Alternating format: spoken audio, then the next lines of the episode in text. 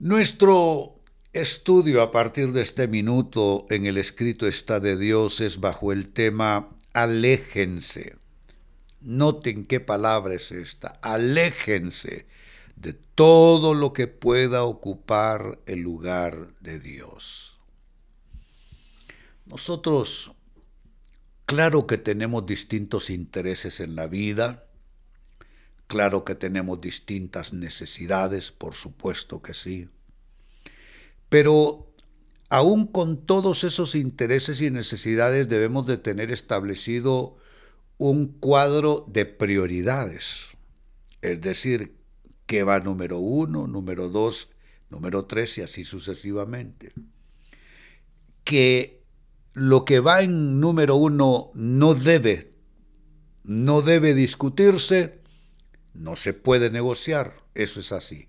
Y ese primer lugar le corresponde a Dios. Dios debe ser lo primero en nuestras vidas y cuando Dios ocupa el primer lugar, todas las demás cosas, no lo digo yo, lo dice la palabra de Dios, todas las demás cosas vendrán por añadidura.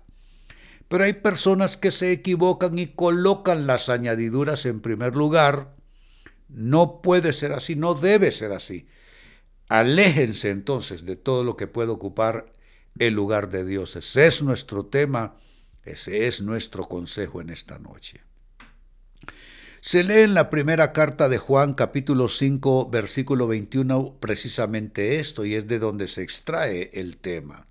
Dice así, queridos hijos, noten cómo Dios nos habla con ternura, queridos hijos, Aléjense de todo lo que pueda ocupar el lugar de Dios en el corazón.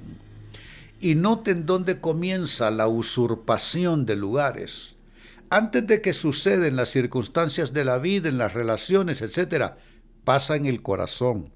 Y ya Jesús nos lo explicó diciendo que debemos de cuidar nuestro corazón porque donde está nuestro tesoro, ahí está nuestro corazón, lo que significa es que donde está nuestro interés mayor, allí nuestro corazón se hace presente. Entonces tenemos nosotros prácticamente que reordenar nuestras vidas, reordenar nuestras prioridades, reordenar nuestros intereses. Y yo sé, hermano, hermana, que hay cosas por las cuales tú estás esperando una respuesta, una solución, pero ponga a Dios por delante, eso es lo más sabio que podemos hacer. Leo de nuevo esa escritura, queridos hijos, aléjense de todo lo que pueda ocupar el lugar de Dios en el corazón. Y curiosamente, eh, en el griego literalmente lo que se traduce eso, lo que se escribe es guárdense de los ídolos. De hecho, algunas versiones anteriores a esta que leí es lo que dicen, es lo que tradujeron. Guárdense de los ídolos. Y tiene todo el sentido del mundo. ¿Por qué? Porque algo que ocupa tu corazón prácticamente es un ídolo. Hay personas que han puesto muchas cosas por delante y esa es una nueva forma de idolatría. Hoy la idolatría no es necesariamente inclinarse ante eh, una figura hecha por manos humanas. Hay muchas cosas hoy día que se vuelven formas eh, contemporáneas de idolatría. Bueno, nunca en la historia de la humanidad ha habido tanta idolatría para con el cuerpo humano, ¿no les parece? Es una obsesión con la figura humana. Eh, hay una idolatría respecto al dinero, eh, la política puede ser una idolatría, hay gente que día y noche están en esto. Hay gente, amigos, hermanos queridos, que sin ser ellos políticos, viven pendientes de la política desde que se levantan hasta que se acuestan, pero ni los mismos políticos están así de obsesionados. Se dan cuenta alejarnos de todo aquello que puede ocupar el lugar de Dios en el corazón. Eso equivale a guardarnos de los modernos ídolos. Ahora bien, escuche esta pregunta, ¿qué puede estar ocupando el lugar de Dios en tu vida? ¿Qué puede ser eso que se convierte en un ídolo para ti? Bueno, Hagamos una lista de probables cosas. ¿Qué puede estar ocupando el lugar de Dios? Y todas las presento como preguntas. ¿Será el trabajo? Amigos, la Biblia dice, el que no trabaje, no coma. Amados hermanos, es lo que dice la Biblia. El que no trabaje, no coma. O sea que el trabajo es una incluso responsabilidad que se tiene en la vida. Aunque hoy día, con tanto desempleo, es un privilegio el que tiene un trabajo.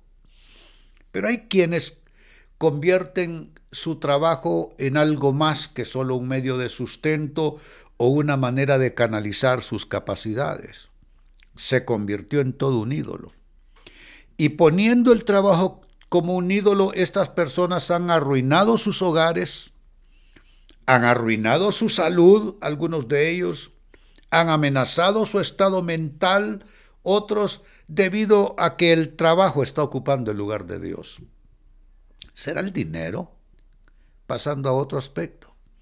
¿Será el dinero eh, el ídolo que tú al que le estás rindiendo culto día y noche? Jesucristo hablando del dinero dijo que no podemos servir a dos señores, refiriéndose a Dios y al dinero, porque vamos a terminar menospreciando a uno de los dos. No podemos. No podemos tener el corazón dividido, amo a Dios, pero amo el dinero.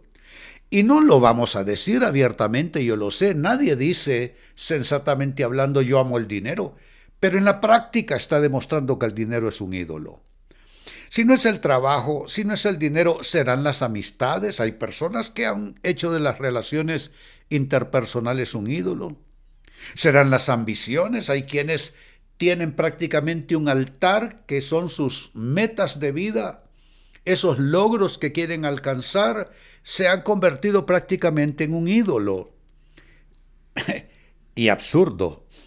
Bueno, todo es absurdo hasta ahora en la lista, pero esto, no sé, la diversión. Hay quienes han hecho un ídolo de la diversión, del entretenimiento, del deporte, de los jueguitos esos eh, digitales, electrónicos. ¿Qué puede estar ocupando el lugar de Dios en tu vida? Toma una decisión y haz lo que dice esta palabra. Queridos hijos, aléjense de todo lo que pueda ocupar el lugar de Dios en el corazón. Así te bendigo, hermano, así te bendigo, hermana. Y si tú estás recibiendo esta palabra conmigo en esta noche, alza tus manos y pongamos el sello de aprobación y de fe, diciendo todos, lo recibo de Dios, lo recibo de Dios, lo recibo de Dios en el nombre de Jesús. Amén y amén.